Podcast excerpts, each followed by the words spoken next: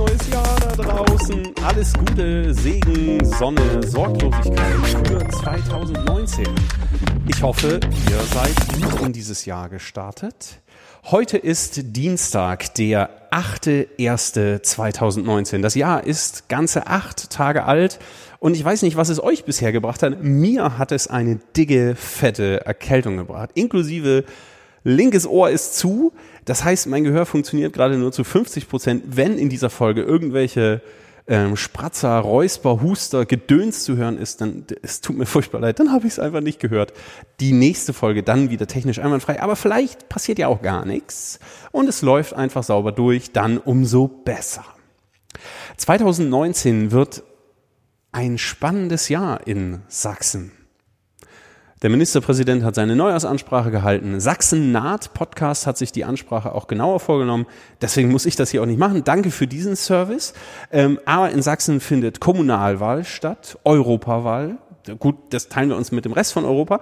Und am äh, 1.9. die Landtagswahl. Und das wird, glaube ich, eine, wirklich ein spannendes Jahr in Sachsen. Und ich plane auch das eine oder andere Wahlspezial. Also wenn ihr eine Kandidatin, einen Kandidaten habt von irgendeiner Partei oder äh, von irgendeiner Organisation, mit der ich sprechen sollte, dann schreibt mir doch gerne eine Nachricht. Ähm, der wird dann seinen Platz im Wahlspezial haben. Und auch die Landpartie wird fortgesetzt die Folge ähm, in Döbeln wird nachgeholt. Ach, es ist, äh, der, der Plan ist voll. Wir werden über vieles, vieles reden können. Heute äh, sitze ich in einem großen Konferenzraum mit Jugendstil Stuckdecke. Sehr schön, das ist ja der Beratungsraum des Landesjugendvereins. Okay, surprise, surprise. Wir zeichnen also wieder in meinem äh, Büro auf oder in der Nähe meines Büros, nämlich eben im Beratungsraum. Und jetzt freue ich mich, euch den Menschen vorstellen zu können, der heute in Folge 23 zu Gast ist.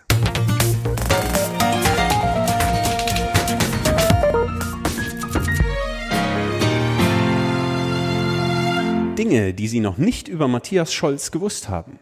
Matthias Scholz ist gebürtiger Dresdner, aber in Bremen aufgewachsen und was seinen Dialekt angeht, entsprechend indifferent. Spricht er in Dresden, zieht er die Gusche breit und spricht er in Bremen, dann klingt das vielleicht eher nach Fischkopf und Norddeutsch und ein bisschen Brötchen. So. Er war der erste offizielle sächsische Redner der AfD bei einer Pegida-Demonstration.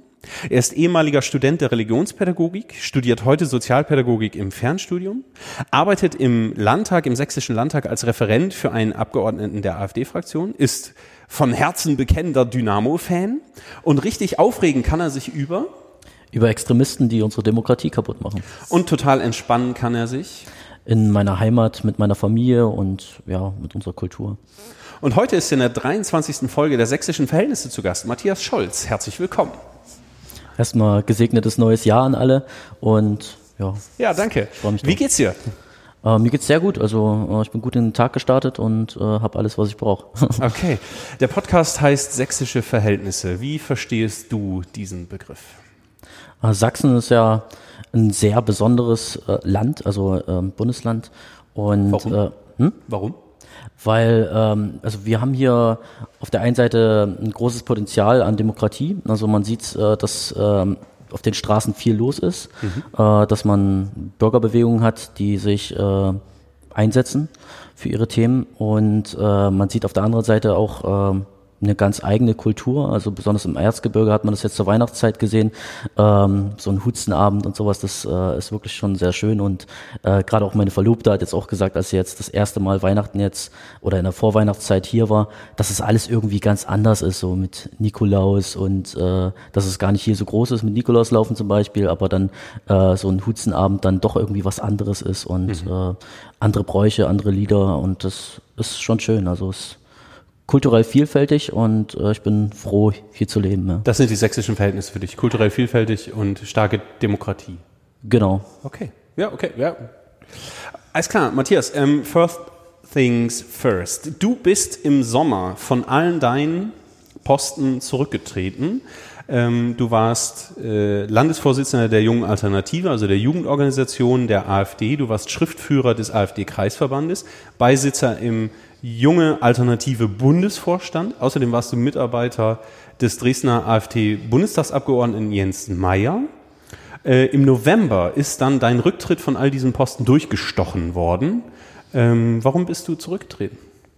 Ja, der Vorwurf kam quasi ähm, Ende September erstmals auf mich zu. Und äh, das ging alles ziemlich Schlag auf Schlag. Also äh, zwei Tage später war es dann äh, Thema bei, des, bei der Bundesvorstandssitzung, wo ich äh, ja noch Mitglied war.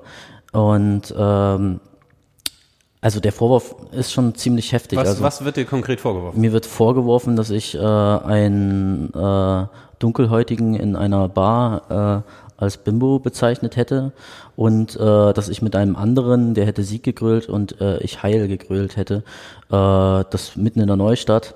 Ähm, also das ist halt schon ein ziemlich krasser Vorwurf und äh, mich schockiert besonders, dass dieser Vorwurf aus den eigenen Reihen kommt. Ähm, der stimmt was, natürlich was nicht. Was heißt, also, genau, erstens stimmt der Vorwurf? Nein, das okay. stimmt nicht. Und was bedeutet, der Vorwurf kommt aus den eigenen Reihen? Also, wir waren an dem Abend äh, zu fünft unterwegs, also zur späteren Stunde. Und ähm, ja, zwei von den Leuten haben das dann behauptet, äh, sechs Wochen nach dem Abend, der war im August. Und ähm, ja, also glücklicherweise haben die anderen auch mit äh, meine Position auch mit gestärkt, dass es eben nicht so war. Mhm. Und äh, da habe ich dann auch mein Statement dann auch bei Facebook dann abgegeben, als es dann öffentlich wurde. Mhm. Also ähm, um das nochmal zu erklären, also ähm, wenn sowas in den Medien kursiert über einen, also das ist ja jetzt quasi der Suchbegriff Nummer eins bei mir, also alles, was ich vorher gemacht habe, ist erstmal im Hintergrund geraten und äh, damit... Ja, wobei man findet dann auf zwei ja, und drei findet man schon die Watzgerede oder okay, deine Beiträge okay. bei Indie Media oder so. Also du bist schon nicht, nicht politisch nur reduziert auf diesen Vorwurf. Das stimmt, das stimmt. Aber das ist erstmal das Erste und es ist halt schon was krasseres, als jetzt äh, nur AfD-Mitglied zu sein, weil es ist halt was... Äh, was auch mit meinem Wertekompass ähm, überhaupt nicht vereinbar ist. Also äh, das Dritte Reich war für mich das dunkelste Kapitel in unserer Geschichte und äh, jemanden, also ich, bring's überhaupt gar nicht übers Herz, jemanden zu beleidigen so richtig. Also ähm, ich will da immer irgendwie auf die Menschen zugehen, egal wo sie herkommen, egal was sie denken. Also auch ja, aber wenn es aber wenn's doch nicht stimmt, warum bist du dann zurückgetreten? Naja, also weil der Ruf dann erstmal da ist. Also das ist halt ein riesiger Rufmord für mich und ähm, das wollte ich verhindern. Ich habe gehofft, dass es dann nicht in die Medien kommt und äh, dass ich halt noch ein normales Leben als äh, Plan B sozusagen führen kann, falls äh, die politische Laufbahn dann irgendwann mal nicht mehr weitergeht. Von daher war es mir wichtig, da ähm, ja das nicht weiter hochkochen zu lassen und erstmal klären zu lassen durch das äh, Schiedsgericht und ähm, ja und dann habe ich gehofft, dass es dann innerhalb von wenigen Wochen äh, geklärt ist, weil ich ja beide Aussagen habe, äh, die mich da entlasten und meine Aussage äh, zudem auch. Und ähm, ja, also ich hoffe, dass das klärt sich schnellstmöglich, dass ich da. Das heißt, das Verfahren läuft noch. Das so läuft noch, ja. Okay. Ja. Okay. Aber sag mal, ähm, äh, was sind das für, für Parteifreunde, die solche Behauptungen aufstellen? Also ist das üblich in, in den Reihen der, der jungen Alternative und der AfD, dass man sich so selbst denunziert oder gegenseitig denunziert? Also ich muss sagen, also so heftig habe ich es noch nie erlebt. Also es ist grundsätzlich also möglich, aber mhm. so krass war es noch nie. Ja, ja. Okay. Also das ist auf jeden Fall ein neues Ausmaß für mich und das, das hat mich dann auch erstmal dazu gebracht, erstmal alles in Frage zu stellen. Ähm, glücklicherweise gab es da noch viele Leute, die mir den Rücken gestärkt haben und ähm, so konnte ich mich auch wieder aufrappeln, auch besonders auch ein Dank an meine Verlobte. Ähm, also gerade als dann das, der Medienschlag kam, war das schon erstmal ziemlich heftig für mich. Also, ähm, also da erinnere ich mich an ein emotionales Gespräch mit meinem Vater, so von wegen, lass dich nicht brechen jetzt in diesem Moment, mhm. sondern äh, Junge, mach weiter. Äh, also das, das Leben bietet noch äh, enorm viel und äh, der Weg geht weiter. Egal okay. wie, ne? Na, aber jetzt mal, ich meine, du hast auch für Jens Meyer gearbeitet, ne? Ja. Ähm, äh, Bundestagsabgeordneter für die AfD, kommt aus Dresden. Der ist ja für den einen oder anderen Tabubruch bekannt. Ja. Also jetzt neulich erst ist er bei einer Veranstaltung des Roten Baums in der Schauburg gewesen, wollte sich Life of Brian am 24.12. angucken, ist dann ähm, aufgrund des Hausrechts sozusagen des Saales verwiesen worden, ähm, hat so die eine Aussage jetzt versucht sozusagen sich zum Opfer zu stilisieren. Ne? Die bösen linksgrün Versifften haben ihn aus dem Kino. Jetzt kann man nicht mehr, mehr als anständiger Deutscher ins Kino gehen. So, mhm. ähm, also diese Inszenierung von Tabubrüchen, das hat doch System in der AfD und das ist doch auch in der jungen Alternative üblich. Das, also ähm, ist es nicht vielleicht auch so, dass man dass man solche Dinger machen muss, so, so hart über die Grenze gehen, um zu beweisen, dass man wirklich dazugehört. Du hast gerade vom Plan B gesprochen. Ähm, ich stelle mir das eher so vor, dass, also wenn man, wenn man, wenn man hart an der Grenze oder drüber geht, dann beweist man, dass man zu den Harten im Garten gehört. Also, dass man es wirklich will. Naja, das sehe ich nicht so. Also ich finde es auch keine große Provokation, äh, ins Kino zu gehen, wenn äh, das Leben des Brian kommt. Also den Film habe ich auch gesehen, ist auf jeden Fall lustig. Es geht ja nicht um den Film, sondern es geht um den Veranstalter. Ja, ja, das war der Rote Baum. Ja, darum geht's doch, oder? Ähm, also warum geht Jens Meyer zu einer Veranstaltung vom Roten Baum? Das war ja in der Schauburg. Ähm, also es war ganz klar äh, eine, eine Provokation, auch dorthin zu gehen. Das, ah, okay, das ah, okay, zu, also okay, alles klar. Ähm, also, äh, aber das ist eine Provokation, worauf man als äh, guter Demokrat, denke ich mal, äh, entspannt reagieren könnte. Haben sie ja gemacht, haben vom Hausrecht Gebrauch gemacht, was demokratische Spielregel ist. Und dann gesagt, Digga, naja, mit uns. Naja, also ich meine, ob der da jetzt drin sitzt oder nicht, also äh, das ist ja das dunkel, man sieht ihn nicht so. Ja, nee, man guckt ja einen Film. Also ja. Es, es geht ja darum, ah, ja. dass er einen Film geguckt hat. Hm. Äh, ob da nun jetzt Jens Meyer drin sitzt oder ähm, der äh, linke Stadtratsabgeordnete, ist doch eigentlich äh, Wurst. Also das Angebot wird wahrgenommen und von daher, äh, das hat er wahrgenommen mit seiner Frau, soweit ich weiß. Und ähm, also die Reaktion ist halt schon eine Überreaktion. Also es ist natürlich mhm. eine Provokation, aber, ähm, ja, aber was, was der, der rote Baum ist auch voll drauf reingefallen. Also ähm, ja, aber ähm, wenn man wenn man provoziert, wünscht man sich doch Reaktionen, oder? Ähm, man sagt doch nicht, pass mal auf, ich mache jetzt ich mache jetzt mal was. Hm? Und wenn die dann nicht reagieren, dann ärgert man sich doch. Dann sagt man sich, ach schade, jetzt habe ich einen Film gucken müssen und es ist nichts passiert. Also Provokationen wollen doch Nö, genau dann, das dann hat provozieren. Man einen Film geguckt, dann hat man einen Film geguckt. Ja, aber, Provokation, aber man will doch provozieren. Man will doch, dass da, dass Leute irgendwie reagieren oder nicht. Naja, also man äh, guckt schon, wie sie reagieren, ja. ja. Also, äh, und wenn sie dann falsch, also wenn sie dann so reagieren, dass sie sagen, bitte gehen Sie jetzt, dann ist man unzufrieden. Na, dann sind sie in die Falle mit reingetreten. Ich meine, dann kann man sie als, äh, naja, nicht ganz vorzeigbare Demokraten enttarnen. Ne? Das, äh, Oder zumindest behaupten, sie wären nicht vorzeigbar. Also ich finde schon, dass äh, eine, eine Veranstaltung, äh, wenn es auch ein Filmabend ist oder auch eine Diskussionsveranstaltung, mhm. ähm, solange sich die Leute benehmen, für jeden offen sein sollte. Ja, aber das also, ist ja, okay. Ich würde jetzt auch keinen ähm, von, von meinen Veranstaltungen rausschmeißen, nur weil er jetzt irgendwie äh, ein linker Stadtrat ist oder mhm. sowas.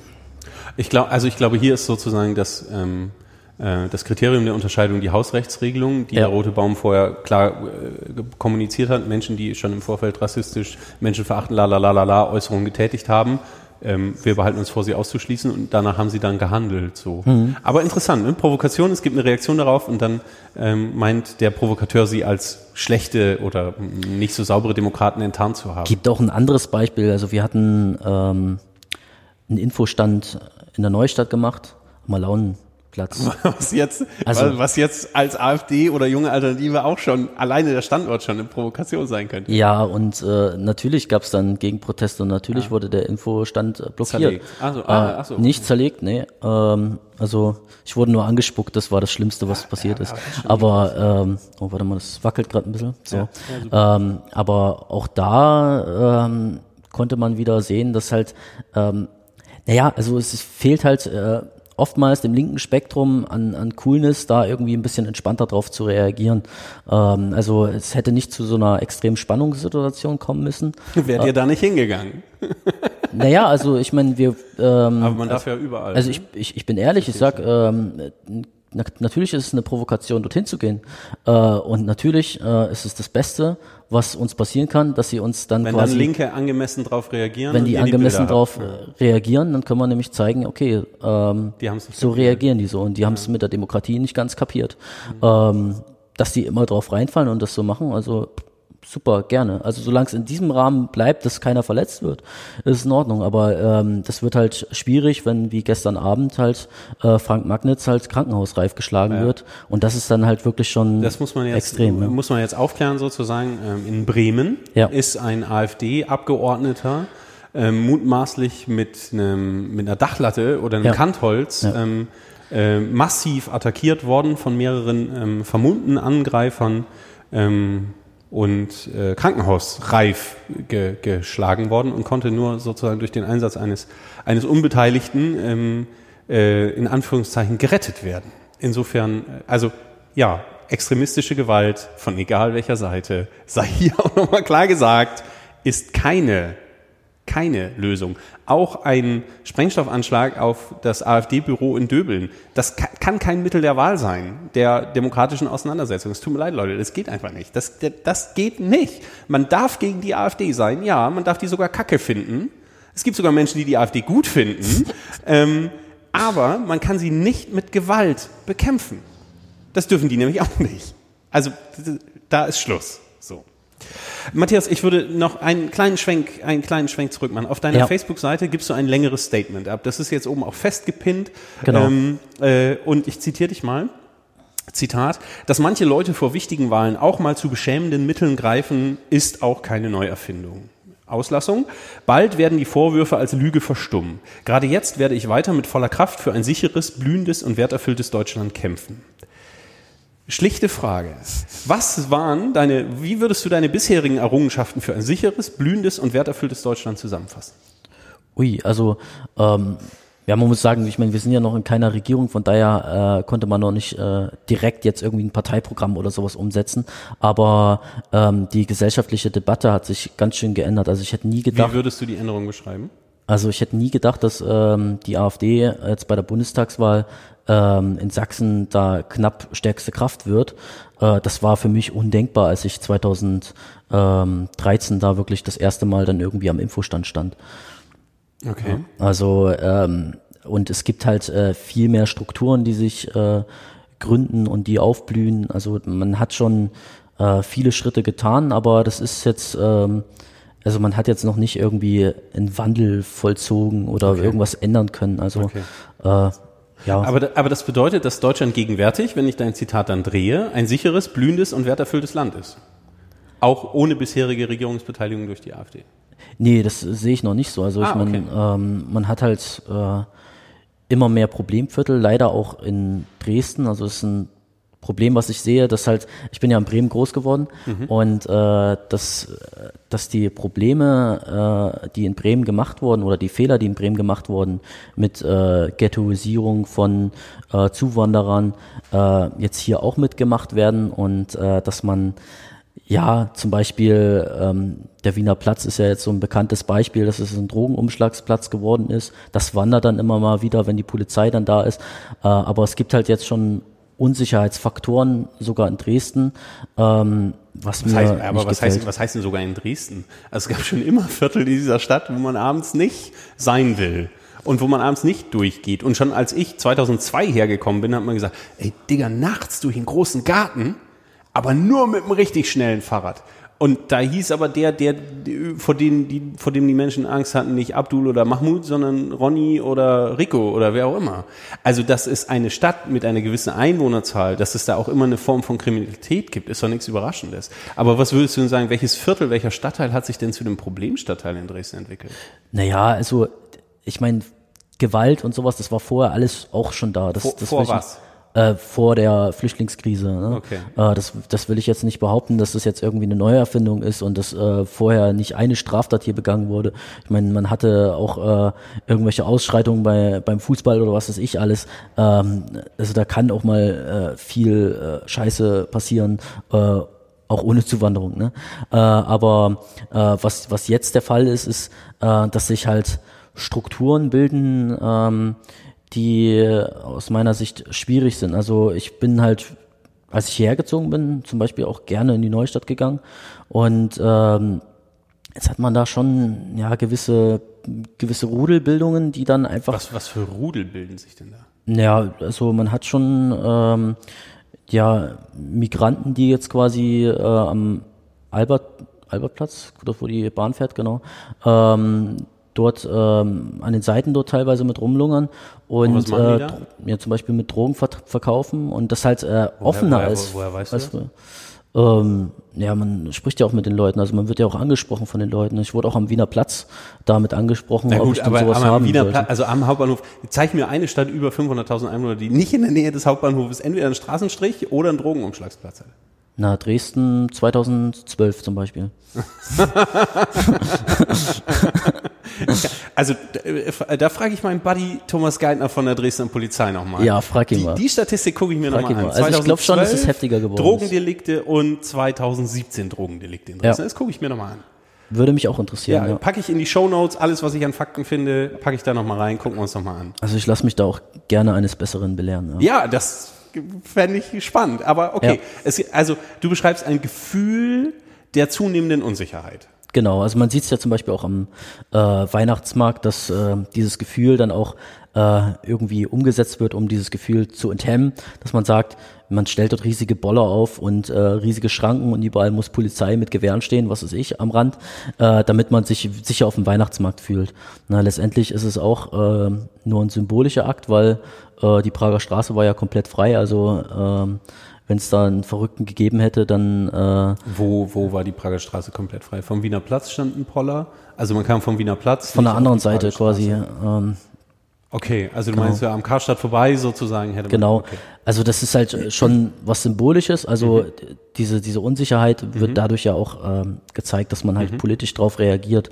Also es hat sich schon ein bisschen was verändert. Und du leitest sozusagen diese Unsicherheit auf äh, Migrationsbewegungen seit 2015 ab und nicht auf zunehmenden internationalen Terrorismus ähm, und ähm, verwirrte Einzeltäter, die Land auf Land ab, also in allen Ländern der Erde zuschlagen. Ja, ich glaube, man hat einfach den Fehler gemacht, dass man äh, nicht geguckt hat, äh, wer reinkommt, sondern einfach, äh, ja, die, die Massen sind einfach hergekommen. Äh, die hatten natürlich ihre Gründe und äh, wurden ja auch eingeladen sozusagen indirekt. Eingeladen. Wer hat sie eingeladen? Ja, also Merkel hat das schon so mit den offenen Grenzen und mit der Politik schon so gemacht aus meiner Sicht. Also Okay. ähm, von daher Wie hätte sie die denn, wie hätte denn das, entschuldige, ich muss noch mal fragen, wie hätte das denn im Umkehrschluss ausgesehen? Hätte sie die ausladen können? Nö. also- also- nee, nee.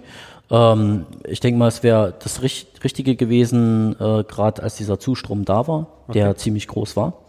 Eine Ähm, Million 2015. Das war genau. die Zahl, von der wir aktuell reden, ne? Genau. Ja. Und der seitdem weniger geworden ist. Also Ja, ja, aber es kommen ja trotzdem noch welche dazu.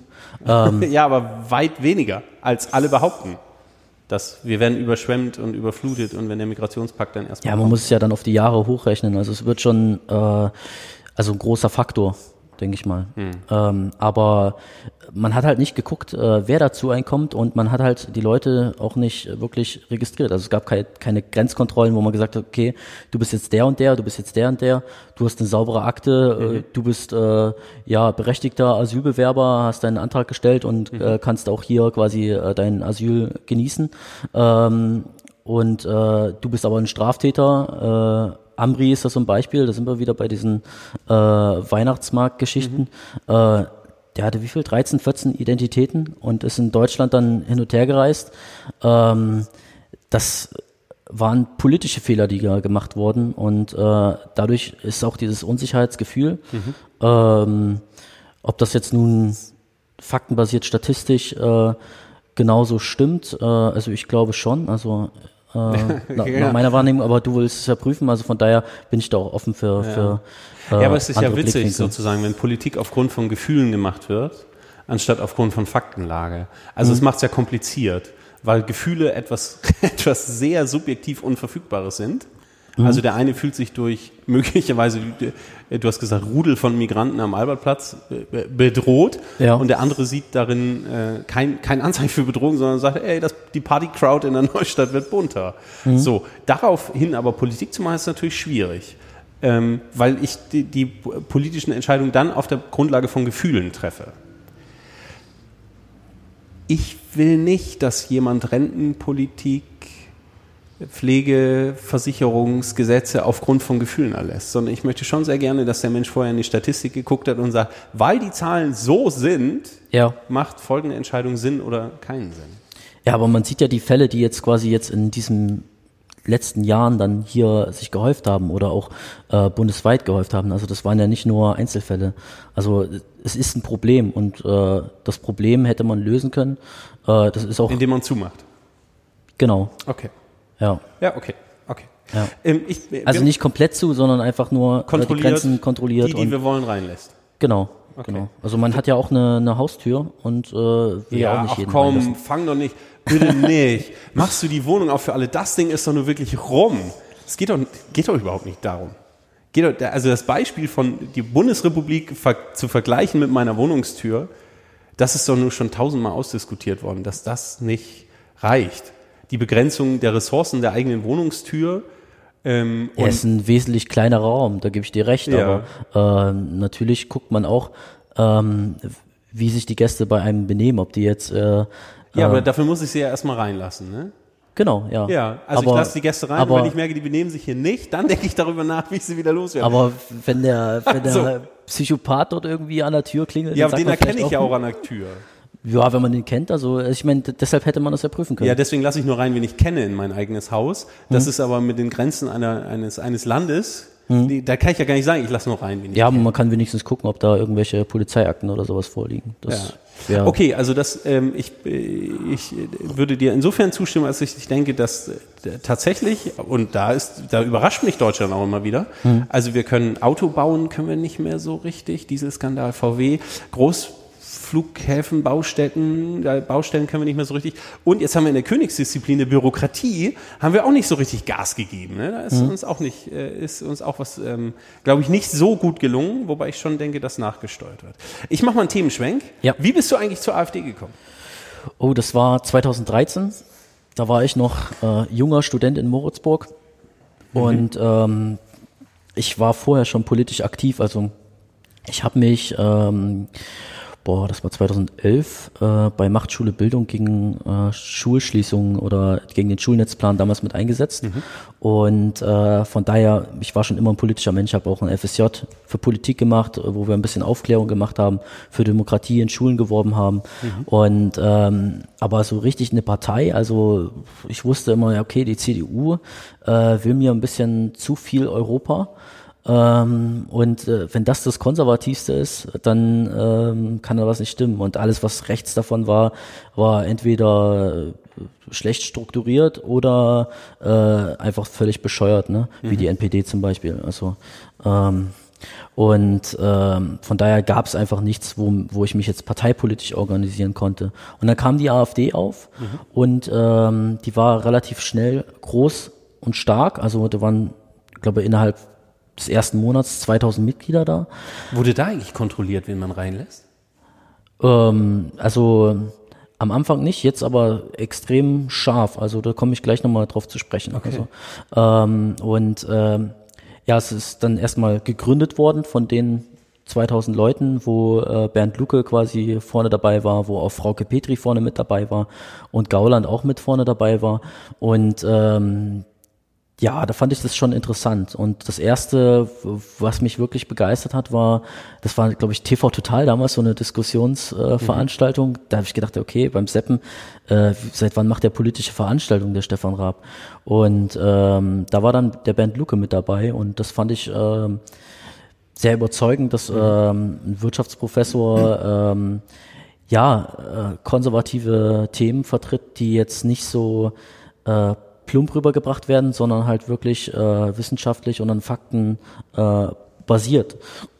Und äh, das hat mich dann begeistert und dann bin ich dann hierher gekommen quasi zu den ersten Stammtischen, die dann hier waren in Dresden, äh, habe mir das angeguckt und äh, ja, ich muss auch zugeben, es war ein ziemlich alter Haufen, der dann da war. Also es war im Schnitt schon Ü40 und äh, waren auch viele Rentner mit dabei bei den ersten Stammtischen. Und dann haben wir Infostände gemacht und äh, da kam dann auch zum Beispiel auch die Franziska Schreiber auf mich zu, Mensch du, äh, wir wollen jetzt eine junge Alternative hier mit aufbauen, äh, haben jetzt schon ein bisschen angefangen, wärst du nicht dabei? Und das hat mich echt begeistert, dass dann nach und nach die, diese Strukturen entstanden sind und äh, von 0 auf 4,8 Prozent war erstmal ein schöner Achtungserfolg und ähm, also die, die Themen ähm, weniger Europa, äh, mehr Nationalstaaten, ähm, Volksentscheide auf Bundesebene, äh, die haben mich einfach sehr begeistert und da wollte ich einfach mal mitmachen und mit reinschnuppern. Okay. 4,8 Prozent, du hast den Achtungs, hast es Achtungserfolg genannt. Ähm, in, der, in der rückblickenden Analyse sagt ja auch Franziska Schreiber, ähm, die das Buch geschrieben hat, das seht ihr jetzt nicht, ich pack's aber auch nochmal in die Show Notes, Inside AfD, sie war auch Vorsitzende der Jungen Alternative, ich glaube auch deine Vor Vorgängerin sozusagen, oder? Ja, also äh, sie war sogar im ersten Vorstand der Jungen Alternative Sachsen dabei und hat mich dann sogar mit angeworben. Okay. Und äh, im zweiten Vorstand äh, war, dann ich dann mit Ah, ja. dabei, da war ich ihr Stellvertreter. Genau, und sie war Vorsitzende. Und sie war Vorsitzende, also sie hat dann quasi. Aber sie schreibt in ihrem. Buch äh, Inside AfD, der Bericht einer Aussteigerin, schreibt sie, dass die 4,8 das Beste waren, was der AfD passieren konnte, weil sie nicht in Regierungsverantwortung kommen konnte, n- nicht mal mitspielen durfte, aber sich eben einen erheblichen Achtungserfolg, genau so hast du es gerade auch beschrieben, ähm, verdient hat und damit sozusagen als Player plötzlich auf dem Set war, ohne eine fertige Agenda zu haben. Also das mit der Agenda ist, also ich meine, wir hatten ein Elf-Punkte-Parteiprogramm, das, damit kann man noch kein Land regieren, das ist klar, das wäre definitiv zu früh gewesen. Ob man da im, im Bundestag schon wäre, das, ähm, da, da muss ich auch sagen, also die Leute, die damals auch äh, sich da durchgesetzt haben auf den Listenplätzen, also ist vielleicht besser so gewesen, dass es jetzt äh, so gekommen ist, dass wir jetzt erst im Bundestag sind, weil da war, da war man vielleicht noch nicht reif genug. Das kann so sein, ja. Okay. Ja. Du warst ähm, äh, ein Unterstützer, vielleicht auch Anhänger, Frauke Petris? Ähm, sie war auf jeden Fall ähm, ein maßgebliches Argument. Also eine, eine Pfarrersfrau war sie ja, ähm, ist jetzt geschieden, aber ähm, also das, das hat mich schon, das war, das hat den Einstieg, sagen wir mal, erleichtert. Also äh, sie hat mich schon sehr überzeugt, quasi von ihrem Auftreten am Anfang. Ähm, das hat sich leider gewandelt. Das ist ja, die können wir vielleicht schon vorschieben, die, die Frage, die ans, ans Publikum. Mal, oder? die nächste, ne? Ähm, warum, das wäre dann die nächste, Mhm. eine Volksfrage, die ich gerne übernehme. Danke dafür. Warum bist du nicht ebenfalls ausgetreten, als sie ausgetreten ist und hast dich der blauen Wende angeschlossen? Genau, also äh, ich habe dann mit der Zeit auch gemerkt, äh, dass es halt dann doch ziemliche Differenzen gibt. Also ähm, und die sind vorrangig in der Sozialpolitik. Also ähm, sie ist eher für einen äh, marktliberalen Staat und ich bin halt eher für einen starken Sozialstaat. Und äh, das war schon eine inhaltliche Differenz, wo ich gesagt habe, okay, hm, sehe ich nicht so. Und äh, ihr Führungsstil äh, ja, der, der hat mich äh, schwer enttäuscht. Also gerade Leute wie Franziska Schreiber ähm, wurden dann auch teilweise unter Druck gesetzt, ähm, von wegen, ja, der und der muss aus dem Vorstand raus. Äh, dann können wir erst mit der jungen Alternative zwecks Angliederung an die AfD reden. Ähm, und ähm, auch gerade in der Zeit, als ich dann das erste Mal bei Pegi- Pegida geredet habe, ähm, hatte ich auch sehr, sehr viele Telefonate mit dem Generalsekretär, dass ich das nicht machen solle. Und danach gab es dann auch nochmal Gespräche mit einem Landesvorstandsmitglied äh, der AfD, ähm, um das auszuwerten. Und äh, ich bin dann echt froh drüber, dass der äh, Parteitag dann beschlossen hat, äh, dass es eben nicht mehr diese äh, Distanz gibt, sondern dass man dort reden darf als äh, AfDler. Äh, vielleicht hat mir das sogar den Arsch gerettet damals. Ähm, auch bei der Höcke-Geschichte gab es da halt enorm viel Druck. Also sie wollte halt sehr, sehr viel Kontrolle haben und ähm, hat das so nicht- probiert das- reinzuwirken. Aber ist das nicht normal, dass die Parteiführung bei allen Jugendorganisationen, egal ob das jetzt die Mhm. junge Alternative ist oder bei den Linken oder bei den Jusos oder bei der bei der bei der ähm, äh, bei der Jugendorganisation der CDU, Mhm. dass es dort, also dass die Jugendorganisation immer ein Hauch extremer ist, wenn nicht gar viel extremer ist, als die sozusagen Erwachsenenorganisation und dass die Erwachsenen äh, die Mutterpartei immer versuchen muss, Einfluss zu nehmen. Also das halte ich ja für nahezu normal. Wenn Parteinachwuchs sich entwickeln soll, dass man auch sagt, ah, Leute, das eine oder andere müssen wir besprechen. Aber du hast gerade schon von, von dem Höcke-Ding gesprochen. Heute unterstützt du Björn Höcke und den sogenannten Flü- Flügel. Ähm, ja, ich bin ähm, bekennender äh, Flügler sozusagen. Mhm. Also gerade der sozialpolitische Ansatz ist da Mhm. enorm wichtig für mich. Also ähm, Wie würdest du den zusammenfassen? Also was ist dir da enorm wichtig? Was Naja. macht der Flügel anders als der Rest der Partei? der Flügel steht für einen starken Sozialstaat. Ja, was heißt das? ähm, dass man ja zum Beispiel das Rentenkonzept, das wird dann, denke ich mal, äh, schon eine enorm scheidende Frage. Also da ist ja, gibt's ja das Rentenkonzept von Björn Höcke, äh, der besagt, dass man das jetzige Rentenmodell ähm, ergänzen muss äh, durch einen Zuschlag für äh, deutsche Staatsbürger, dass die ähm, eine gewisse Mindestrente bekommen und beziehungsweise auch äh, wenn sie Kinder bekommen haben, dass sie da ähm, äh, Zuschläge bekommen äh, beim ersten, beim zweiten, beim dritten, ähm, dass man dann ähm, ja diese Altersarmut nach und nach bekämpft. Also ist ja ein wachsendes Problem, was wir jetzt haben. Und ähm, dass man auch ein Rentenkonzept äh, entwickelt, in dem nicht nur irgendwelche äh, Arbeitnehmer dann dort einzahlen, äh, sondern auch ähm, Politiker, Beamte, dass es quasi ein Rentenmodell gibt. Ähm, und ähm, Wobei, ja, wenn Beamte plötzlich in die äh, allgemeine Rente einzahlen müssten, man ja auch das Beamtentum komplett verändern würde. man würde es äh, langfristig verändern, ja.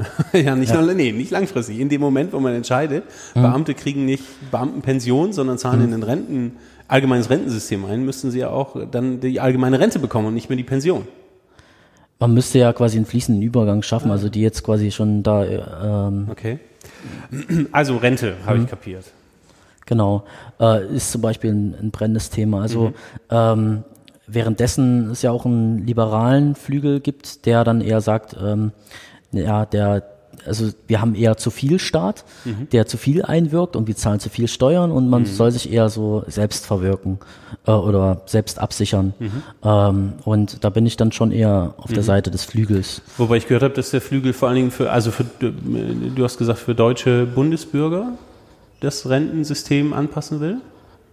Was, Genau. Also warum ist die Betonung des deutschen Bundesbürgers wichtig? Es kriegt da eh kein anderer hier Rente, außer jemand, der sozusagen die Staatsangehörigkeit hat. Ja gut, also man kann natürlich in das Rentenmodell einzahlen äh, und äh, dann quasi das, was man einzahlt, natürlich dann dementsprechend dann auch äh, wieder bekommen als äh, nicht deutscher Staatsbürger. Aber diesen, diesen Zuschlag ähm, sollte man halt als deutscher Staatsbürger, wofür ja quasi der deutsche Staat äh, zuständig ist, äh, dann noch bekommen. Also man, das, das, das wirbt ja auch dafür, dass äh, Leute quasi sich assimilieren, dass sie die, die Ja, dass sie Staatsbürgerschaft zumindest erstmal die deutsche Staatsbürgerschaft Genau, haben. Assimilation ist ja ein harter Begriff in der AfD. Ja. Die Blaue Wende verwendet den auch. Ja. Wie verstehst du Assimilation?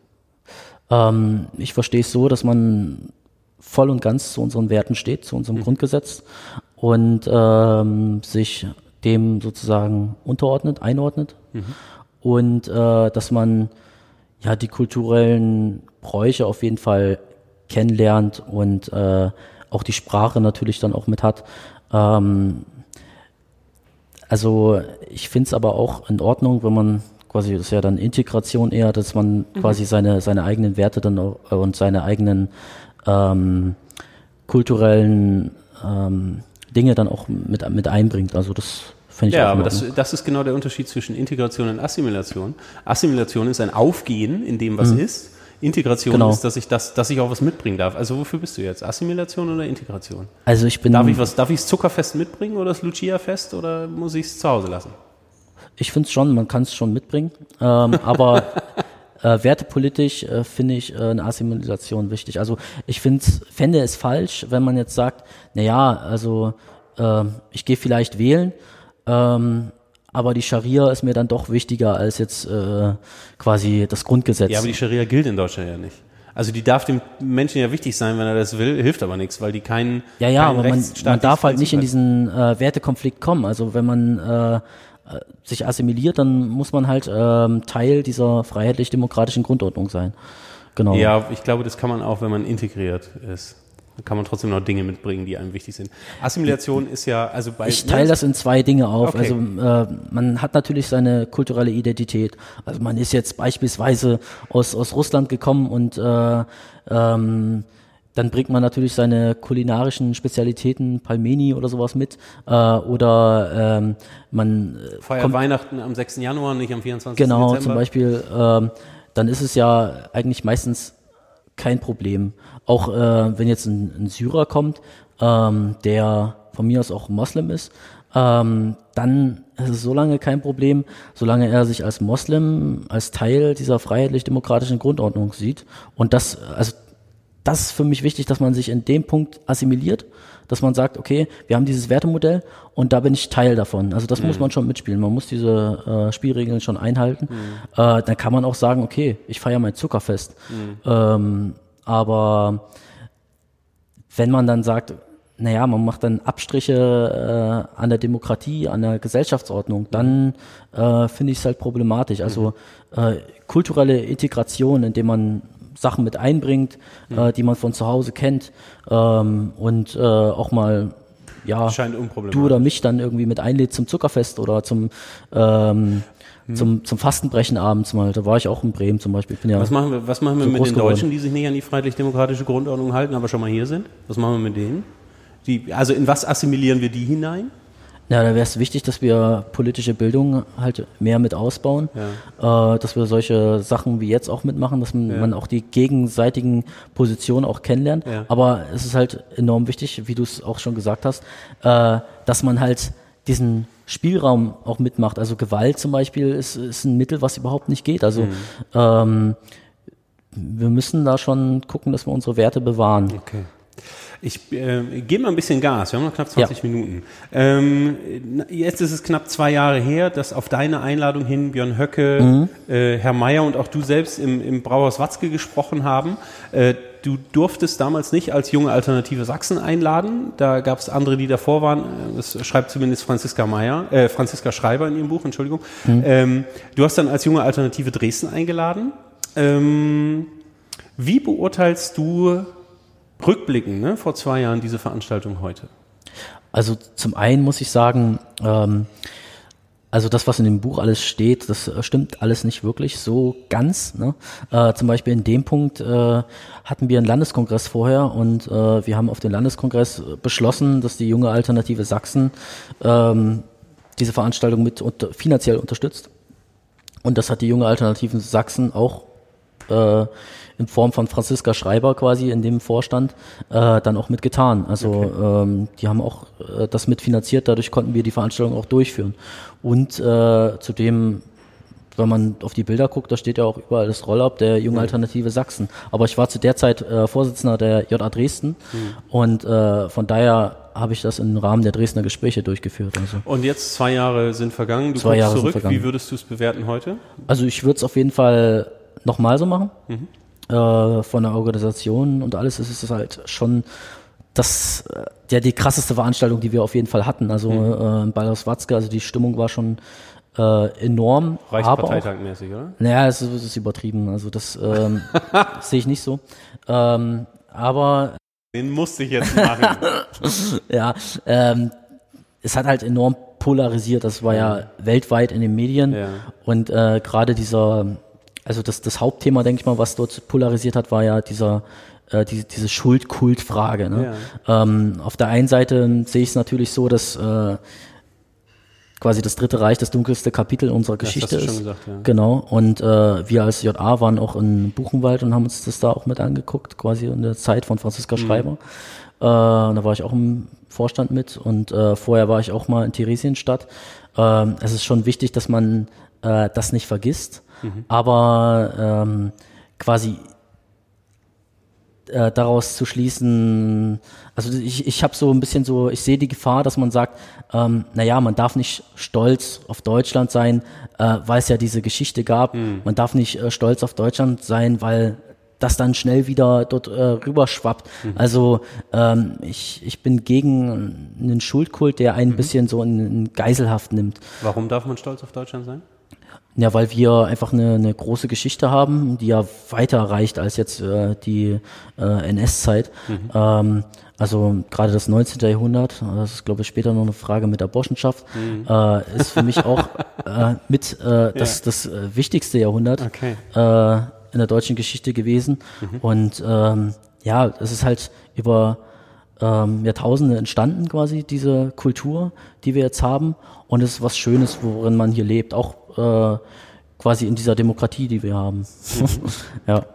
Und das will ich bewahren und da bin ich stolz äh, davon, ein Teil zu sein. Okay. Viele haben über die, über die Schuldkultrede und die ähm, äh, erinnerungspolitische Wende von, von Höcke gesprochen. Mhm. Ich würde gerne ein Meyer-Zitat aus der Veranstaltung bringen. Ja. Ähm, äh, heutige ähm, Bundestagsabgeordnete Meyer, für den du ja auch gearbeitet hast. ne? Genau. Der hat gesagt, Zitat über die NPD, diese Partei hat auch immer etwas an sich, was als unangenehm empfunden wurde. Ihre Rückwärtsgewandtheit, ihr Bemühen, die Kriegsgeneration zu rehabilitieren. Für den politischen Gegner war es leicht, dieses Bemühen um eine gerechte Bewertung der Vergangenheit als Verherrlichung des Dritten Reiches umzuinterpretieren. Und ehrlich, es gab ja auch viele bei denen, die in der Nazi-Nostalgie schwelgten. Diese Partei war und ist nicht zukunftsfähig. Nun sind wir da. Wir sind die neue Rechte. Zitat Ende. Ähm, das hört sich für mich nicht nach einer Distanzierung zur NPD an, sondern eher zu sowas wie einer Erbfolgeklärung. Hm. Also ich, ich finde es auch ähm, zu weich formuliert. Also das ist keine, keine wirklich, also die Distanz muss da härter sein. Also ähm, wer jetzt irgendwie denkt, äh, wir müssen jetzt die Geschichte von damals irgendwie nochmal aufräumen und äh, alles dort äh, äh, umschreiben, das ist äh, für mich absoluter Schwachsinn. Und die NPD äh, hatte halt ganz stark den Hang dazu, äh, sich äh, ja, also darauf zu fokussieren. Erstens mhm. das und zweitens äh, hat sie ganz offen mit Extremisten halt auch mhm. zusammengearbeitet, die dann wirklich auch äh, körperliche Gewalt dann ausgeführt haben. Also man hat ja quasi äh, in der sächsischen Schweiz die, die Skinhead sächsische mhm. Schweiz gehabt. Es gibt ja einige schlagende Kameradschaften. Ne? Ja, also das, ähm, mhm. also das ist für mich halt, ähm, also die haben halt viele Punkte überschritten, die mit meinem mhm. Wertekompass einfach nicht zusammenhauen und okay. die auch mit den meisten AfD-Lern, also heißt, eigentlich allen der Mehrheit heißt, sozusagen. Du würdest trotzdem sagen, also hier hätte mehr Distanz dazwischen gehört und nicht die Abfolge antreten. Ja, aber das, was er, denke ich mal, damit sagen wollte, ist, ähm, also wir sind ja quasi rechts von der CDU, also wir sind quasi eine rechte Bewegung, das ist klar. Äh, wir haben aber nichts mit der alten Rechten zu tun, sondern wir sind quasi eine neue rechte Bewegung, mhm. äh, die eben all diesen Schwachsinn nicht macht mhm. und äh, damit auch nichts zu tun haben will. Das habe ich auch nochmal in die Show Notes für euch. Ähm, die Definition, die Bundeszentrale für politische Bildung hat da schöne äh, Seiten zusammengefasst, die packe ich euch rein, zum Thema neue Rechte und mhm. Abgrenzungen und so weiter. Mhm. Okay, ähm, Matthias, wir gehen ein bisschen weiter. Du ja. hast maßgeblich zur Verbindung von AfD und Pegida in Dresden beigetragen. Du hast im Mai 2017 nach Herrn Tillschneider 2016 die erste Rede eines AfD-Politikers, eines sächsischen AfD-Politikers bei Pegida gehalten. Warum wolltest du diesen Zusammenschluss zwischen Pegida und AfD so sehr? Ähm, ich bin leidenschaftlicher Pegida-Gänger und gehe da auch hin, auch wenn mir nicht jede Rede immer so gefällt. Also zum Beispiel jetzt die Neujahresansprache von Lutz Bachmann, die hast du im Vorfeld schon ein bisschen mit erwähnt. Ähm, dass man irgendwie diese Distanz zur AfD dann irgendwie mhm. ähm, dann doch irgendwie so findet. Also man, es bröckelt ja jetzt gerade auch wieder zwischen Pegida und AfD ein bisschen. Ähm, damals ähm, war das auch so eine Phase, wo ähm, ein Beschluss auf Bundesebene äh, beim Bundeskonvent gefasst wurde, dass AfD-Politiker nicht bei Pegida reden dürfen. Mhm. Und ähm, bei Pegida laufen halt enorm viele Leute mit. Das ist unser größtes Medium in Dresden. Ähm, noch wertvoller als Facebook, würde ich sogar sagen, mhm. weil jeden Montag kommen halt äh, tausende Leute zusammen und die erzählen natürlich auch in ihrer Nachbarschaft, mhm. was da passiert ist und äh, nehmen halt die politischen Infos dann mit und tragen das breit. Und ähm, das sind natürlich aber ähm, wenn dir nicht jede Rede gefällt, ähm, wieso freust du dich dann darüber, dass das wirksamer ist als Facebook, wenn die Leute dann, also diese Reden, die dir zum Teil nicht gefallen, äh, und die politischen Sendungen, die da passieren, mitnehmen und in ihre Nachbarschaft tragen? Ähm, ich sehe Pegida als äh, großes Netzwerk. Also okay. ähm, das ist jetzt nicht einfach so, dass man dort äh, hingeht und äh, man 2000 Zombies dort hat, die quasi alles äh, schlucken, was erzählt wird, mhm. sondern die hinterfragen ja natürlich auch. Und das ist das Wichtigste bei Pegida ist eigentlich der Spaziergang. Äh, da spricht man miteinander. Also da äh, sieht man dann halt äh, den Kfz-Mechaniker, äh, mhm. den Dozenten oder halt auch den äh, ja ähm, klassischen Bürohengst oder so. Mhm. Und die kommen da alle zusammen und äh, lernen sich kennen und sehen, okay, ähm, ich bin mit meiner konservativen Meinung gar nicht alleine, auch wenn es vielleicht erstmal so, so gewirkt hat am Anfang. Wobei der, der, der Begriff konservativ jetzt schon eine krasse Dehnung erfährt. Also wenn bei Pegida-Demos nach einem Redebeitrag von Siegfried Debritz die Masse skandiert, absaufen, absaufen, wenn es um Flüchtlingsrettung sozusagen im Mittelmeer geht, dann ist absaufen, absaufen jetzt für mich kein Ausdruck einer konservativen Haltung, sondern geht es ja um mehr.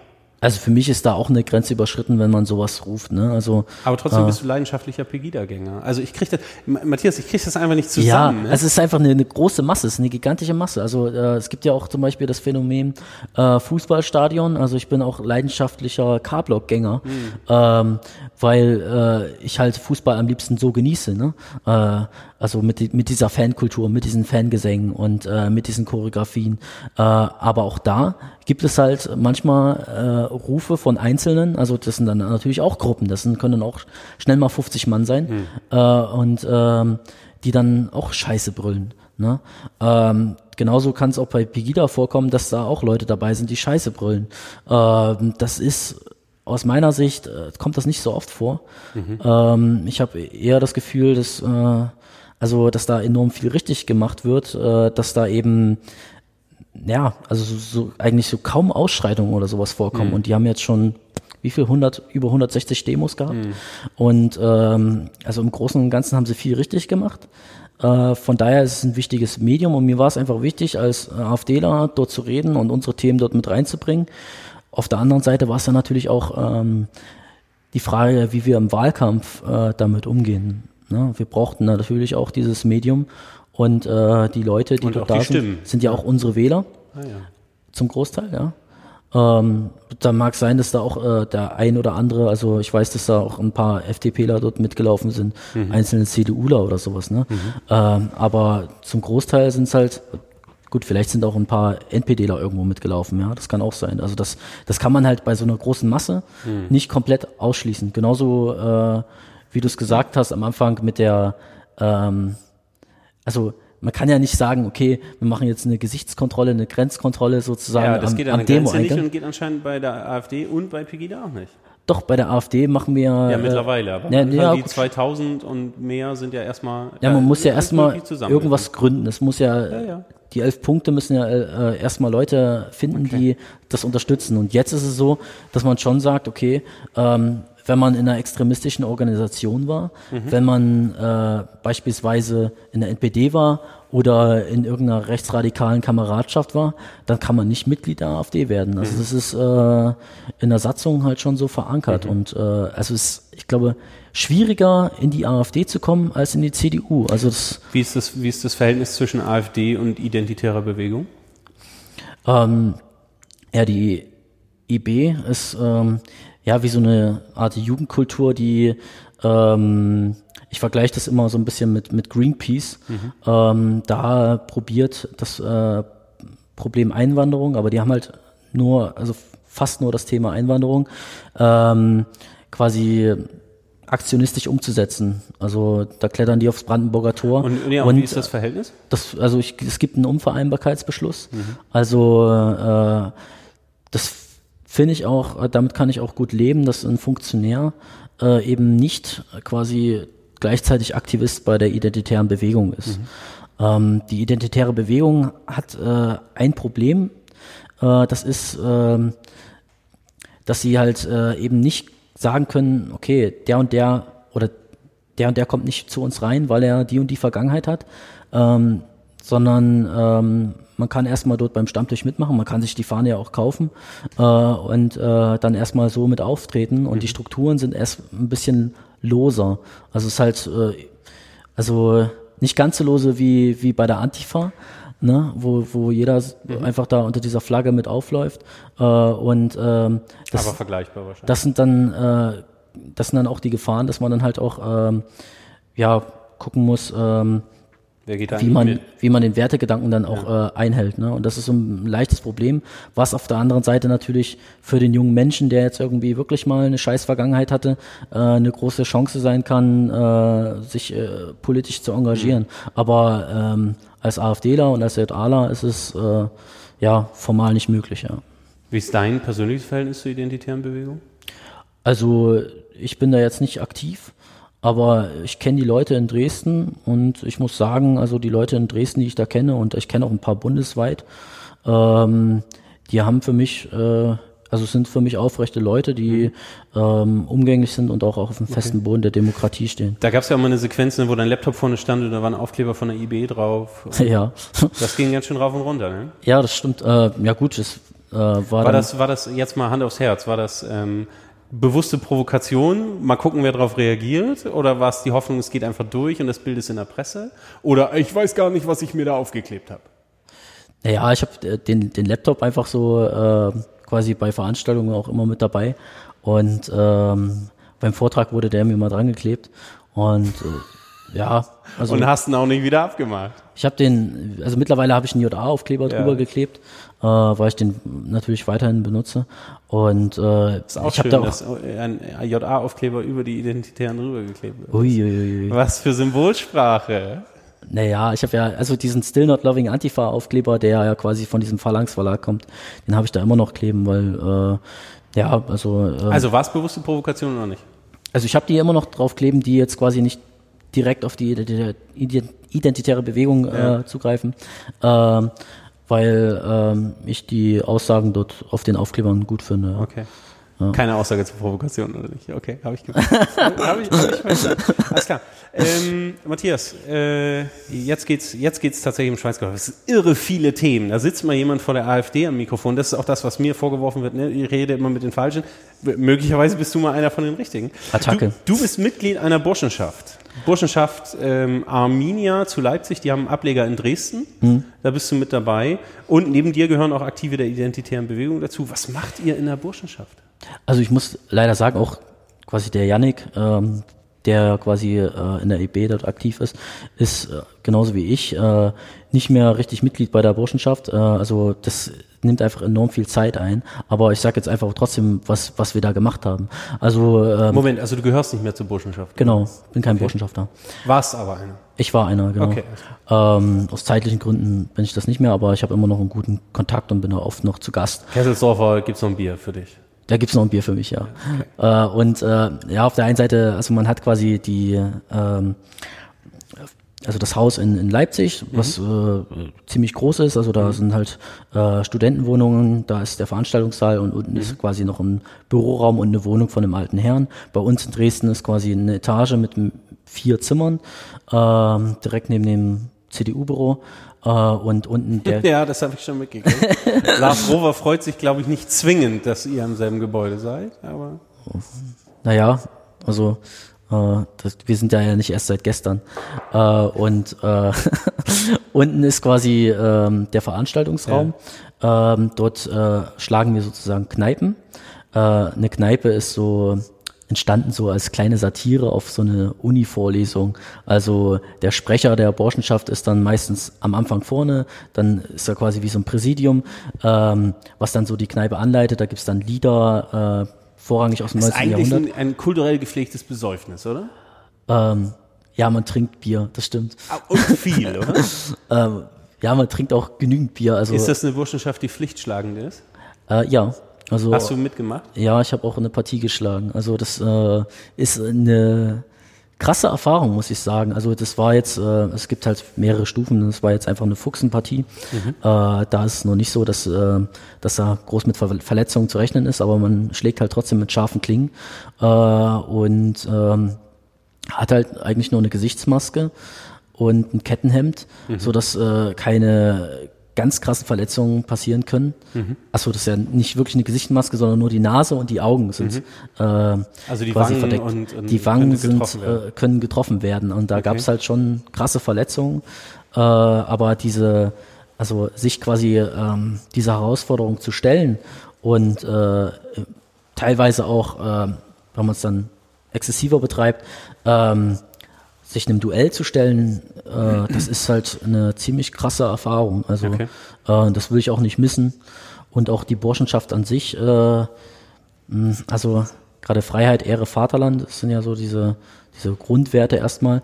Ähm, das ist halt schon eine, eine starke Verbindung. Das ist eine, ein Lebensbundprinzip. Also wenn man dort richtig Mitglied wird, ähm, dann äh, ist man das meistens sein ganzes Leben lang. Ja. Aber du bist ausgestiegen. Ich bin Fuchs gewesen, äh, quasi wie Anwärter. Anwärter, habe meine Fuchsenpartie gemacht und äh, habe dann aber auch gemerkt, okay, äh, wenn ich jetzt hier politisch aktiv bin, äh, Passt der dann, Lebensbund vielleicht nicht. ja, dann passt es nicht so, dass äh, nee, nee, das passt es nicht so, dass ich das zeitlich unter einen Hut bringe. Also äh, ich hätte da mehr Zeit investieren müssen. Ich pack euch, ähm, wer nochmal nachlesen will, was zu der Burschenschaft und zu den Burschenschaften in allgemein, die es in der Bundesrepublik gibt, ähm, packe ich euch nochmal was in die Shownotes, da könnt ihr nochmal nachlesen. Und jetzt, Matthias, spielen wir Entscheiden oder Leiden. Ei, ei, ei.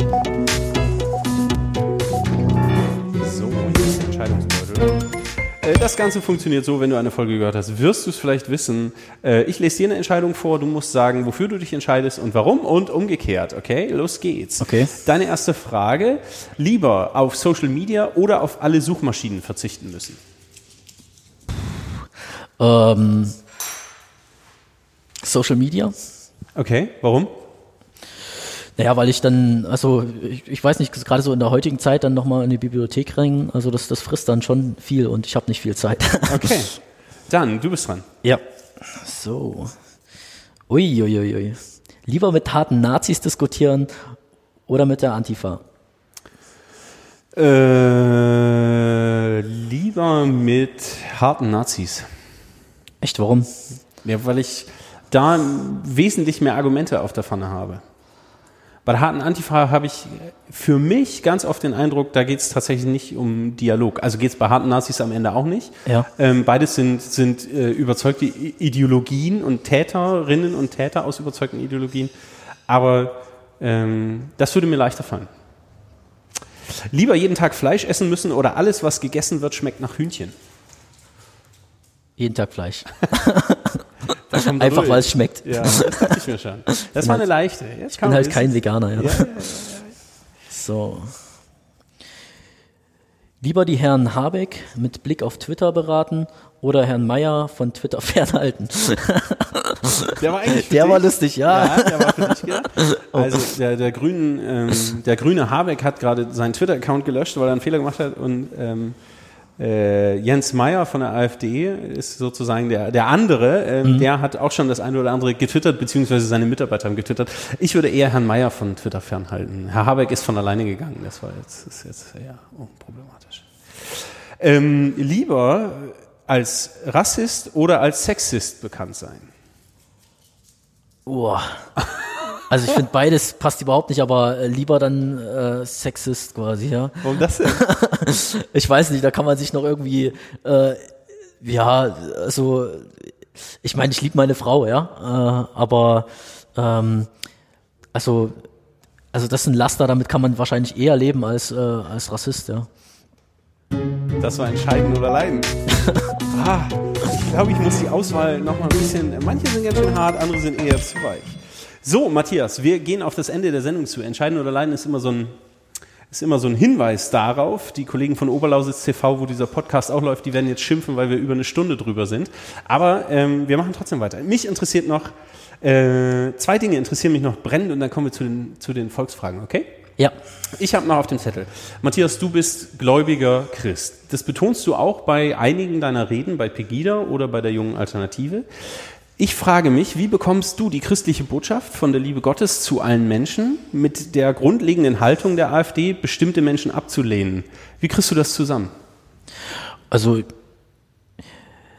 ich glaube, Gott hat quasi auch Völker entstehen lassen und Kulturen entstehen lassen, die natürlich auch im Wandel sind, äh, aber ähm, per se nichts Schlechtes sind. Von daher will ich das bewahren als Geschenk Gottes. Aber Völker. Kulturen auch, ja. Okay. Aber ähm, gerade in der Flüchtlingskrise ist es auch wichtig zu sagen, also ich meine, wir haben jetzt geguckt, wie es halt politisch bei uns wirkt, aber man muss halt, das macht nämlich der Flügel auch ganz oft, äh, was nicht so präsent ist, die Flüchtlingsursachen sehen. Und äh, die muss man bekämpfen. Also da macht zum Beispiel, ähm, ja, also da gibt es so eine äh, Hilfsorganisation jetzt mittlerweile aus dem äh, rechten Spektrum, AHA nennt sich das, äh, Alternative Help Association. Okay. Äh, und die helfen direkt in Syrien quasi, um dort den Wiederaufbau voranzutreiben. Das finde ich halt gut, dass man halt äh, vor Ort Hilfe leistet und diese Flüchtlingsursachen bekämpft, dass man halt nicht mehr irgendwie überall Kriege führt, Waffenexporte und sowas. Äh, das, äh, also man, man schafft ja diese Flüchtlingsursachen dann auch Bist du gegen Rüstungsexporte für Deutschland? Äh, nicht prinzipiell, aber man sollte halt schon darauf achten, wohin man exportiert. Und äh, ist halt die Frage, wenn man jetzt quasi äh, den, ähm, ja, den, den unterstützt, der jetzt dort irgendwie Terror bringt in den Ländern und dadurch die Länder destabilisiert, äh, dann ist es definitiv falsch. Ja. Ja, aber man kann ja auch an jemand anderen verkaufen und der verkauft die dann weiter. Also ich glaube, es ist nicht so, dass man sagt, ich gebe nur dem, von dem ich denke, dass er das richtig macht. Ja, ja, also Ähm, klar kann man es dann immer wieder weiterverkaufen, Mhm. aber ähm, naja, also äh, dann müsste man sagen, man stellt keine Waffen mehr Mhm. her. Ja. Das wäre dann äh, aber Utopia, äh, wenn es keine Waffen bräuchte Okay. auf der Welt. Äh, von daher ähm, ja, Aber, aber äh, kann man nur den dire- direkten Bezug quasi. ja. Äh, Kommen wir nochmal zurück zur Ausgangsfrage. Ähm, äh, du hast gerade gesagt, du glaubst, dass Gott Völkerkulturen geschaffen hat und die sollen bewahrt werden. ja. Was heißt das? Ähm, ja, ich glaube, ich glaube, alles, was auf der Welt passiert, äh, passiert auch unter Gottes Fügung. Und äh, von daher sind auch quasi ähm, die Kulturen nach und nach so entstanden. Also ähm, ja, natürlich äh, sagen manche, okay, ja, ähm, ähm, das hat irgendwie was als Strafe zu tun mit dem Turmbau zu Babel, dass sie dann auf jeden Fall verschiedene Sprachen hatten. Äh, auf der anderen Seite hat ja äh, mit Pfingsten quasi ähm, Gott quasi auch den, den Jüngern quasi äh, das so mitgegeben, dass sie quasi in den verschiedenen Sprachen dann auch ähm, die Botschaft Gottes dann äh, verbreiten können. Ähm, also ich glaube, das ist halt schon äh, gut so, dass es so entstanden ist. Es ist halt auch also das ist einfach so schön, äh, dass man nach Indien fährt äh, und da eine, eine, also eine andere Kultur findet als jetzt äh, in Deutschland oder äh, dass man in Deutschland eine andere Kultur findet als ähm, ja in Südamerika. Also das ähm, also diese gerade diese Vielfalt ist, denke ich mal, das Schöne auf der Welt.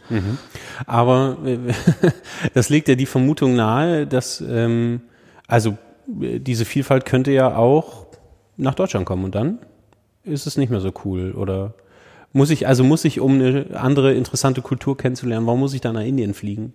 Also äh, Völkerwanderungen hat es in den in den Jahrtausenden der Menschheitsgeschichte immer gegeben.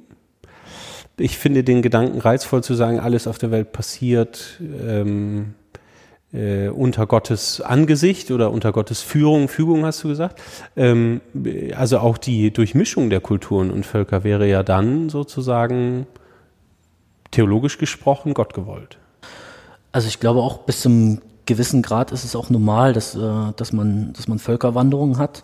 Ähm, ich meine, da kommen ja halt immer Einflüsse mit rein, die äh, ja auch äh, dazu beitragen, dass eine Kultur so entsteht. Also ähm, wir sind ja jetzt nicht irgendwie im äh, Germantum jetzt irgendwie äh, rund um Jahre Null, sondern ähm, wir haben uns ja auch entwickelt und es ist ja auch mittlerweile eine andere Kultur, die ja zum Beispiel das Christentum ist ja äh, enorm wichtig, was jetzt quasi Und ist zu zugewandert, Uns, ne? Es ist zugewandert, genau. Äh, von daher ist es normal, dass es so passiert. Also das würde ich Okay. nicht bestreiten. Ähm, dass man das politisch, ähm, ich habe so ein bisschen Gefühl, dass man das auf Zwang dann irgendwie noch mal ein bisschen mit verstärkt. Ähm, das, das teile ich dann nicht, ja.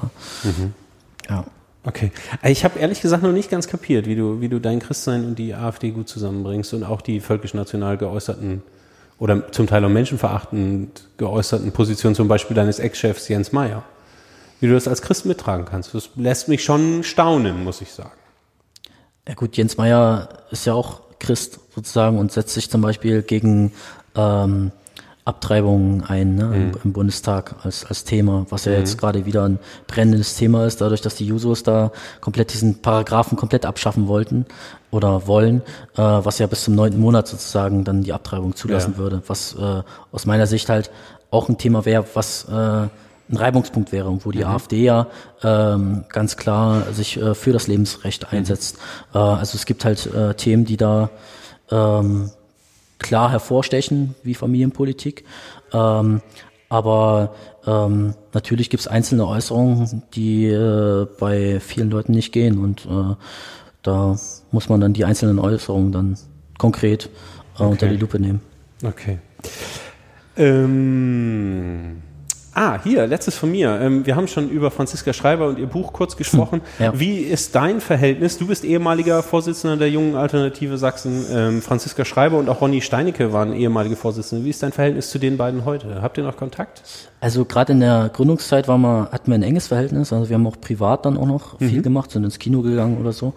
Ähm, aber ja, es, es gab so eine Wahl, das war 2016 noch. Äh, da hat man mich dann quasi äh, knapp abgewählt mhm. äh, und da war ich dann halt nur JA Dresden-Vorsitzender und ich habe natürlich auch immer probiert, da irgendwie den Kontakt aufrechtzuerhalten, aber bei Ronny Steinicke war das dann noch komplett schon weg. Mhm. Äh, der hat sich da komplett abgekapselt und äh, ist dann auch komischerweise als Landesvorsitzender auch untergetaucht, direkt nach der Wahl, was, was merkwürdig war.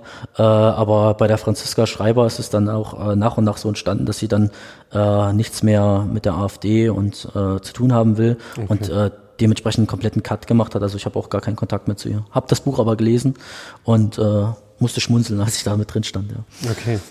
Ähm, letztes, dann kommen wir wirklich zu den Volksfragen. Nee, warte mal, stopp. Das ist eine Volksfrage. Das eigene Skript verwirrt. Jetzt geht's los. So, erste Frage von Steffen, der hat zwei eingereicht. Erste Frage, ähm, er hat dich gegoogelt, schreibt er, und findet als erstes diesen MDR-Artikel, Rücktritt von allen Posten. Und dann fragt er, ähm, wie kann es aus deiner Sicht sein, ähm, dass die AfD, AfD Dresden ihn trotz der aktuellen Vorwürfe auf Platz zwei für den Stadtrat, Stadtratswahlkreis 6 nominiert hat? Ja, ganz klar. Also die Vorwürfe stimmen nicht. Und äh, ich habe meine äh, Zeugen auch, die das auch mit äh, bestätigen. Und äh, das sind zwei Aussagen von sogenannten Parteifreunden. Äh, und also Aussage gegen Aussage im Grunde, ne? Genau so ist ja, das. Ja, okay. Also äh, und äh, die AfD steht glücklicherweise hinter mir. Deshalb kandidiere ich jetzt für den Stadtrat. Ja. Okay. Dann bleibe ich gleich bei Steffen. Er fragt weiter: Wie gestaltet sich dein Alltag, wenn jemand erfährt, dass du dich für die AfD engagierst? Also es gibt zwei äh, klassische Reaktionen. Also zum einen kann es passieren, dass ich irgendwo am Konsum an der Kasse stehe und dann äh, der Pegida-Gänger zu mir kommt und sagt, Mensch, du warst doch der Matze, und der. du hier. Du hier. Ne? Ja. und äh, mich da bestätigt. Äh, auf der anderen Seite äh, ja, sind natürlich auch äh, Freundschaften äh, zu Bruch gegangen, mhm. was äh, natürlich auch ein paar Narben dann im Herzen so ein bisschen hinterlässt. Aber ähm, ja, leider ist es so, wenn man halt eine politische Meinung einnimmt, dann äh, polarisiert man. Ja. Mhm, okay. Anna fragt, äh, mich interessiert, äh, wie du das politische Spannungsfeld beurteilst und lösen willst. Durch Wahlen Interessenvertreter einer gewissen Mehrheit zu sein, andererseits Belange von Minderheiten in Entscheidungen zu berücksichtigen. Klammer, Behinderte, Alleinerziehende, arbeitsunfähige Migranten, Punkt, Punkt, Punkt, Klammer.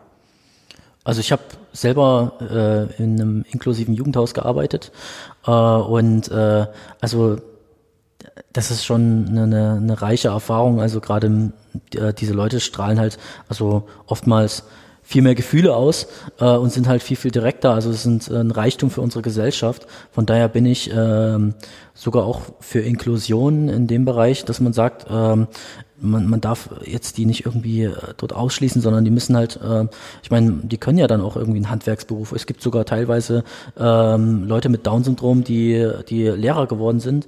Also äh, der Weg ist vielleicht manchmal steiniger, mhm. aber es ist auch möglich. Ich finde es dann schwieriger zu sagen, okay, man äh, stopft die alle in eine Gemeinschaftsschule äh, und spart so vielleicht Geld. Klingt erstmal gut mit Inklusion im Bildungsbereich, aber ich glaube, da fallen viele vom Tellerrand dann runter, mhm. was ich äh, für schwierig erachte. Und diese Spannung, ähm, das ist ja jetzt gerade, es staut sich irgendwie immer mehr hoch. Also man hat jetzt äh, gestern diesen Fall mit Frank Magnitz, wurde da äh, krankenhausreif geschlagen wurde mit einer Latte. Oder man hat jetzt irgendwie äh, die, die Anschläge auf Bürgerbüros auf beiden Seiten, muss man sagen. Also auch die auf äh, linken Bürgerbüros finde ich genauso schäbig also mhm. und dumm ähm, wie auf äh, AfD-Bürgerbüros. Ähm, also man hat eine gewisse Spannung äh, im, in der politischen Landschaft da. Wobei es auch, äh, also ich glaube, die Lösung wäre, wenn man ähm, ein bisschen entspannter äh, Politik sehen würde, nicht irgendwie auf Lager denken, sondern äh, auf Themen denken. Wenn man sagen würde, okay, Einwanderung ist jetzt ein Thema, wo ich jetzt nicht einer Meinung bin mit den Linken, äh, aber vielleicht Sozialpolitik, vielleicht gibt's da irgendwie Schnittpunkte mhm. und dass man äh, ähnlich wie in der Schweiz äh, dann dementsprechend diskutiert und vielleicht sogar Volksentscheidende auf, auf Bundesebene. Könntest du dir eine Koalition zwischen AfD und den Linken vorstellen? Äh, kommt drauf an. Also ich könnte mir sogar eher eine Koalition, also ich persönlich eher äh, mit der mit der Linken vorstellen als äh, mit der FDP. Mhm. Okay. Johannes fragt, mich würde seine Idee interessieren, wie mit dem Klimawandel und der demografischen Entwicklung umgegangen werden kann. Jetzt nochmal das ganz große Ding zum Schluss. Oh, bam. Klimawandel, gibt es den überhaupt? Ja, natürlich gibt's den. Also ähm, Aber der, mindestens bei den Jahreszeiten und den gibt's natürlich jetzt auch. Äh, das, das, das, der äh, große Vorsitzende hat gesagt, gibt's nicht. Äh, ich sag schon, den gibt's. Also ähm, man, man sieht halt, dass es, äh, wir hatten jetzt zum Beispiel auch einen sehr warmen Sommer und äh, auch ja so groß Schnee. Dadurch, dass ich jetzt in Bremen war, habe ich jetzt auch hier die paar Schneeflocken auch äh, verpasst, die in Dresden schon waren. Mhm. Habe ich jetzt auch noch nicht gesehen diesen Winter. Ähm, also es gibt äh, wärmere Phasen, aber wie groß der Einfluss der Menschen ist äh, und ob das jetzt nur an CO2 liegt, äh, ob man jetzt äh, quasi den Klimawandel aufhalten kann, indem man jetzt quasi Elektroautos rumfahren lässt, äh, das bezweifle ich. Also die, die Art und Weise, wie das jetzt gelöst, gelöst wird, ähm, finde ich nicht Die ganz überzeugt dich optimal. nicht, okay. Die überzeugt mich nicht, genau. Demografischer Wandel, andere große Baustelle. Ja, das ist eine richtig große Baustelle. Äh, Stelle. Also da braucht es halt äh, mehr Perspektiven auch. Also es muss wieder ähm, attraktiver werden, Kinder zu bekommen. Ähm, also da braucht es zum Beispiel, also wenn, wenn jetzt junge Leute studieren, dass man vielleicht sagt, das ist eine Forderung der AfD, äh, dass man äh, dann kein BAföG mehr zurückzahlen muss, wenn man jetzt äh, Kinder während des Studiums bekommen hat.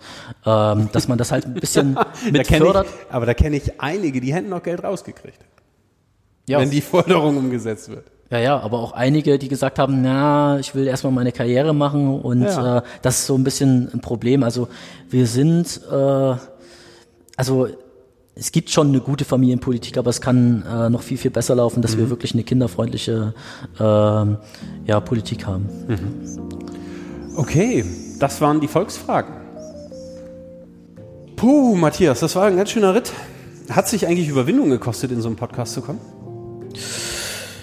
Naja, ich bin, äh, wir, wir kennen uns ja schon seit ähm, der Peace Akademie 2014 und äh, sind ja auch Facebook befreundet und äh, da gibt's halt schon manchmal politische Spannung zwischen uns. Äh, von daher war es auf jeden Fall interessant, mal herzukommen. Ähm, aber eine große Überwindung hatte ich nicht. Okay. Ja, das war interessant. Wir haben uns nämlich bei, der, bei einer internationalen äh, Friedenskonferenz an der Frauenkirche in Dresden Ja, ich kennengelernt. habe sogar das, das Shirt gerade heute angezogen, so Das ist ja- symbolischerweise. Das ist ja weird. Aus welchen Gründen auch immer funktioniert mein Outro gerade nicht. Aber stellt euch einfach vor, so langsam läuft's ein. Wir sind nämlich am Ende der Sendung angelangt, Matthias. Herzlichen Dank für das Gespräch und ähm, dass du dich darauf eingelassen hast und auch nochmal am Ende klar gemacht hast, dass wir politisch nicht zwingend einer Meinung sind. Ähm, was wird dein Tag heute noch bringen? Ach, ich werde jetzt noch Blutspenden gehen, Mittagessen und äh, ja, dann den, den Abend wahrscheinlich dann mit meiner Frau verbringen. Na gut, dann ähm, wünsche ich dir viel Erfolg dabei. Ähm, Danke. Keinen zu großen Aderlass. Liebe Leute, das war die 23. Folge der sächsischen Verhältnisse. Herzlichen Dank fürs Zuhören. Es tut mir leid, dass wir ein bisschen über die Zeit gekommen sind, aber es waren so viele Themen auf dem Zettel.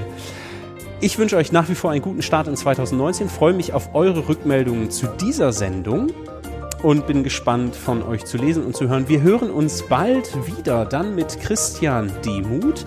Die Folge mit dem Ministerpräsidenten steht noch aus, das weiß ich wohl, aber vielleicht meldet er sich ja jetzt ähm, bald bei mir. Habt herzlichen Dank fürs Zuhören. Alles Gute, macht's gut. Tschüss.